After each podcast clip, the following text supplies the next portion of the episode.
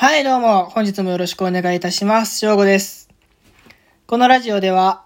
働きながらオタクをするをモットーに生きる私翔吾が、オタクとビジネスを絡めながらお話をさせていただければと思います。実は今回からですね、この最初のラジオの挨拶を変えまして、今まではですね、えー、オタクをしながら働くをモットーに生きる私翔吾が、日々日々考えていることなどを発信させていただきますって言ってたんですけれど、今回からですね、オタクとビジネスを絡めながらお話をさせていただければと思いますっていう風な挨拶に変えました。ちょっとかっこよくなりましたね。自分的に。まあ、ただ、まだビジネスのこととか全然わかんないで、勉強中なので、当分はただただ私がオタッキーなことを話すだけになると思いますが、まあ、真面目な話とかためになる話も時々絡めていくんで、楽しみにしていただければと思います。でですね、私前回から、実はラジオトークだけではなくてですね、レックっていう、えー、ユームさんがやってるラジオ配信アプリでも配信を始めたんですけれど、内容は全く同じものなんですけれど、で、前回あの、1回目、レックで投稿してからですね、なんと、レックの運営さんからメッセージをいただきまして、で、まあこれもしかしたら、あの、皆さんに送られているのかもしれないんですけれど、初回の投稿ありがとうございますという内容のメッセージをいただきまして、で、まあ、機械的に送られているものなんだろうなと思って、ちょっと読んでみたらですね、これ、なんとすごいんですけれど、僕の1回目の配信を聞いた感想を加えてメッセージを送ってくださってたんですよね。これはすごい嬉しかったですね。レックさんすごいです。これはすごい努力ですね、レックさんの。で、私ちょっともう嬉しくなって若干舞い上がりまして、今回はですね、そんなメッセージをくれた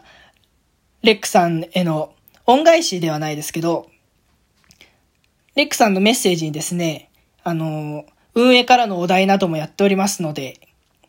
ぜひぜひよろしくお願いしますっていうことが書いてあったので、じゃあ乗っかろうということで、今回はレックさんのお題についてお話をさせていただきたいなと思います。で、えっと、今回のレックさんのお題なんですけれど、アフターコロナでやりたいことということで、本日はアフターコロナでやりたいことについてお話をさせていただきたいと思います。で、この、まあ、コロナ後にやりたいことなんですけれど、もう一択ですね。ライブに行くことです。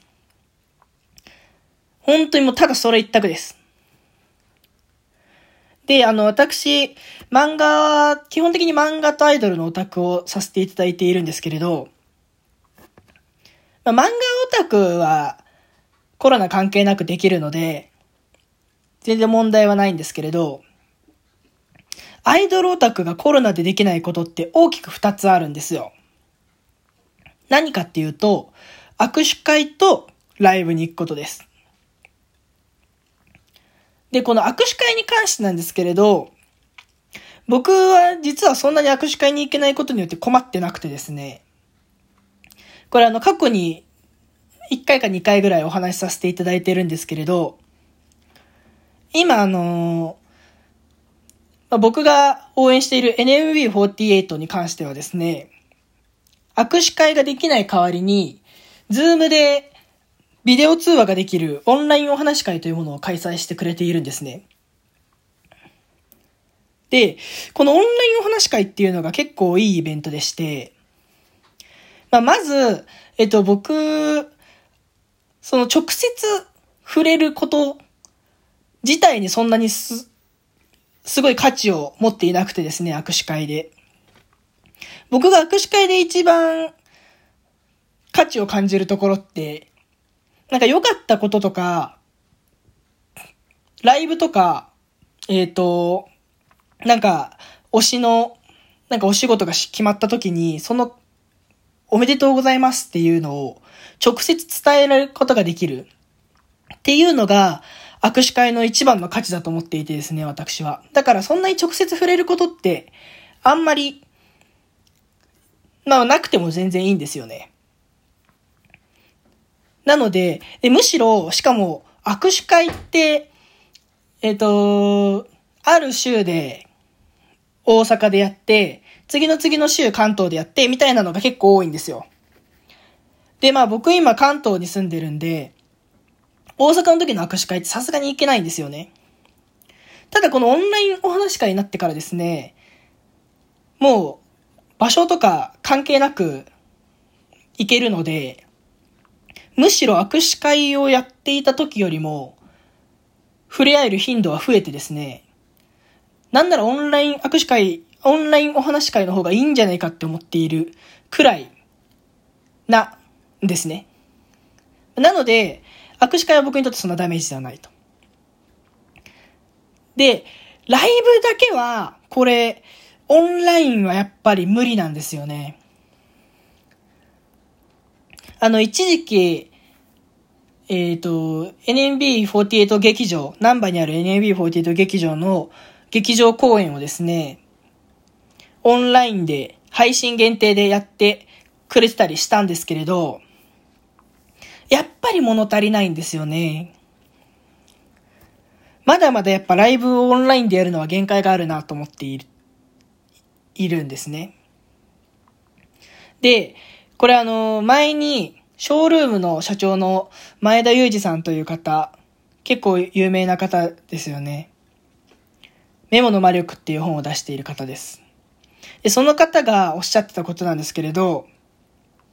オンライン化するって、そのリアルで得られるものの要素をしっかりと分解した上でどこを攻めるか考えないといけないよっていう話をしていて、まあの、これ結構難しいんで具体的な話をすると、例えばライブで言うと、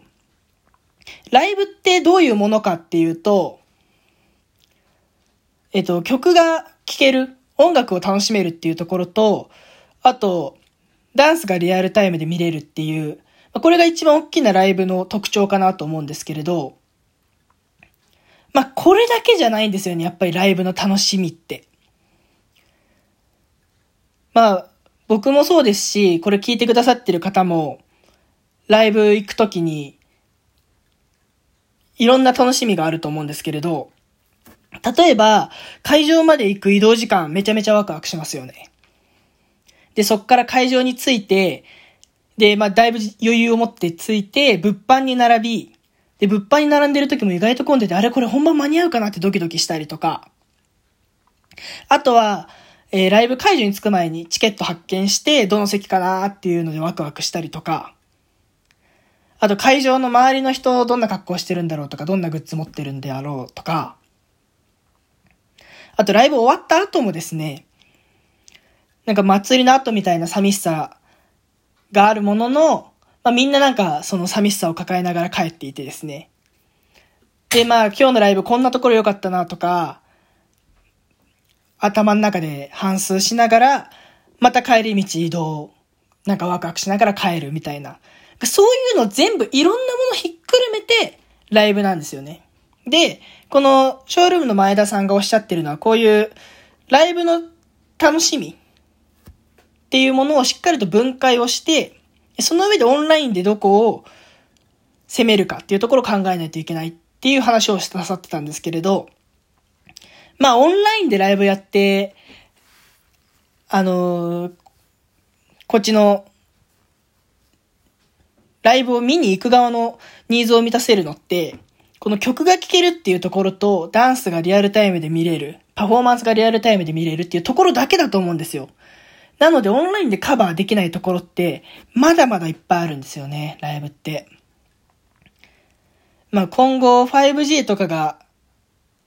普及して、このオンラインでのライブっていうのがどういう風に変わっていくかっていうのは楽しみではあるんですけれど、なかなかこのね、リアルで楽しめる部分、リアルじゃないと楽しめない部分を補うのは難しいんじゃないかなと思っております。まあ、ですので、えー、このアフターコロナでやりたいことはですね、本当に、早くライブが再開されて、ライブに行きたいなということです。そんな感じで、え、本日はですね、アフターコロナでやりたいことというテーマでお話をさせていただきました。レックさん、本当にメッセージありがとうございます。この場を借りて、感謝を述べさせていただきたいと思います。ありがとうございます。それでは、本日はここら辺で失礼させていただきます。また次回もよろしくお願いいたします。バイバーイ。